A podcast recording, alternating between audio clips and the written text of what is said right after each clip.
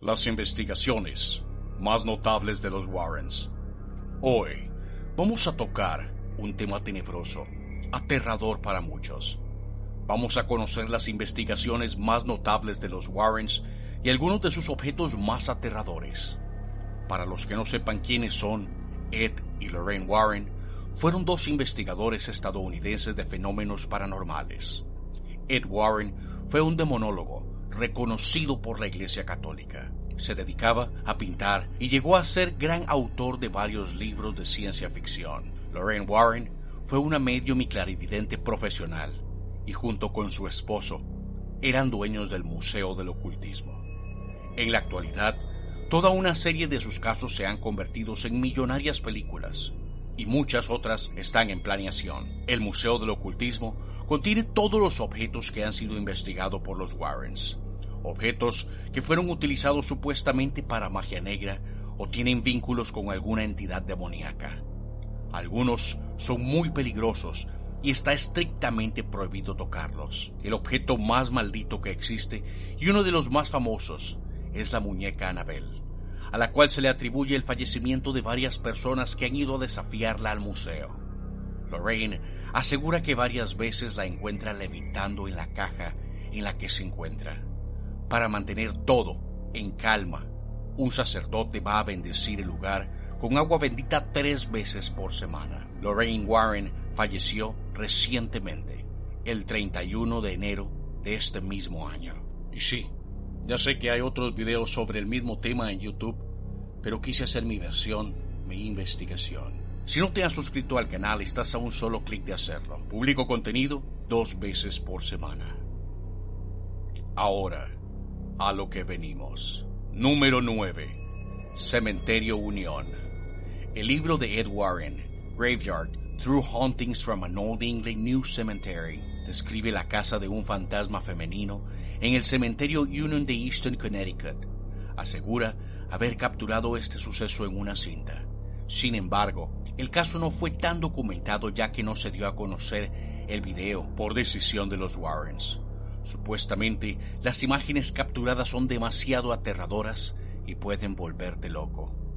Ahora que los Warrens ya no están, tal vez sus herederos decidan publicar el video uno de estos días. Número 8. Hombre Lobo. En 1991, el libro de los Warrens, Hombre Lobo, la verdadera historia de una posesión demoníaca, fue publicado, en el cual aseguran haber exorcizado un demonio hombre lobo. Bill Ramsey había mordido a un gran número de personas en repetidas ocasiones creyendo que era un hombre lobo. Aunque no hubo fotos o videos que comprobaran que Bill estaba poseído por un ente demoníaco, el caso dio mucho de qué hablar, tanto que fue documentado. El caso aún sigue abierto. Número 7. La familia Smurl, Jack y Janet Smurl, residentes en Pensilvania, reportaron que su casa era acechada por numerosos fenómenos paranormales, incluyendo sonidos, olores y apariciones. Los Warren se involucraron en el caso y declararon que la casa estaba ocupada por tres espíritus menores y también por un demonio que aparentemente abusó de Jack y Janet Smurl. Este caso fue motivo de un libro de bolsillo en 1986, The Haunted, y una película para televisión homónima dirigida por Robert Manden. Número 6. La aparición de Connecticut. En 1986, Ed y Lorraine Warren llegaron y proclamaron que la casa Snedeker, una antigua funeraria, estaba infestada de demonios. El caso fue presentado en el libro de 1992, En un lugar oscuro. La historia de un verdadero fantasma. Una película para televisión que más tarde se convirtió en parte de la serie A Haunting de Discovery Channel se produjo en 2002.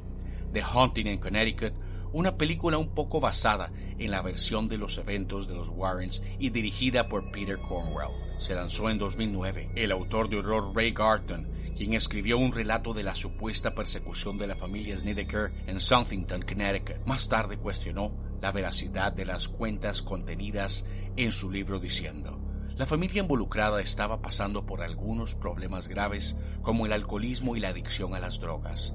No pudo mantener su historia clara y me frustré mucho. Es difícil escribir un libro cuando todas las personas involucradas cuentan historias diferentes. Número 5. Demonios. En 1981, Arn Johnson fue acusado de asesinar a su casero, Alan Bono. Eddie Lorraine Warren fueron llamados antes del homicidio para lidiar con la supuesta posesión del hermano menor del prometido de Johnson. Los Warrens supuestamente afirmaron que Johnson también estaba poseído. Durante el juicio, Johnson intentó librarse de la culpabilidad alegando posesión demoníaca, pero no fue aceptada.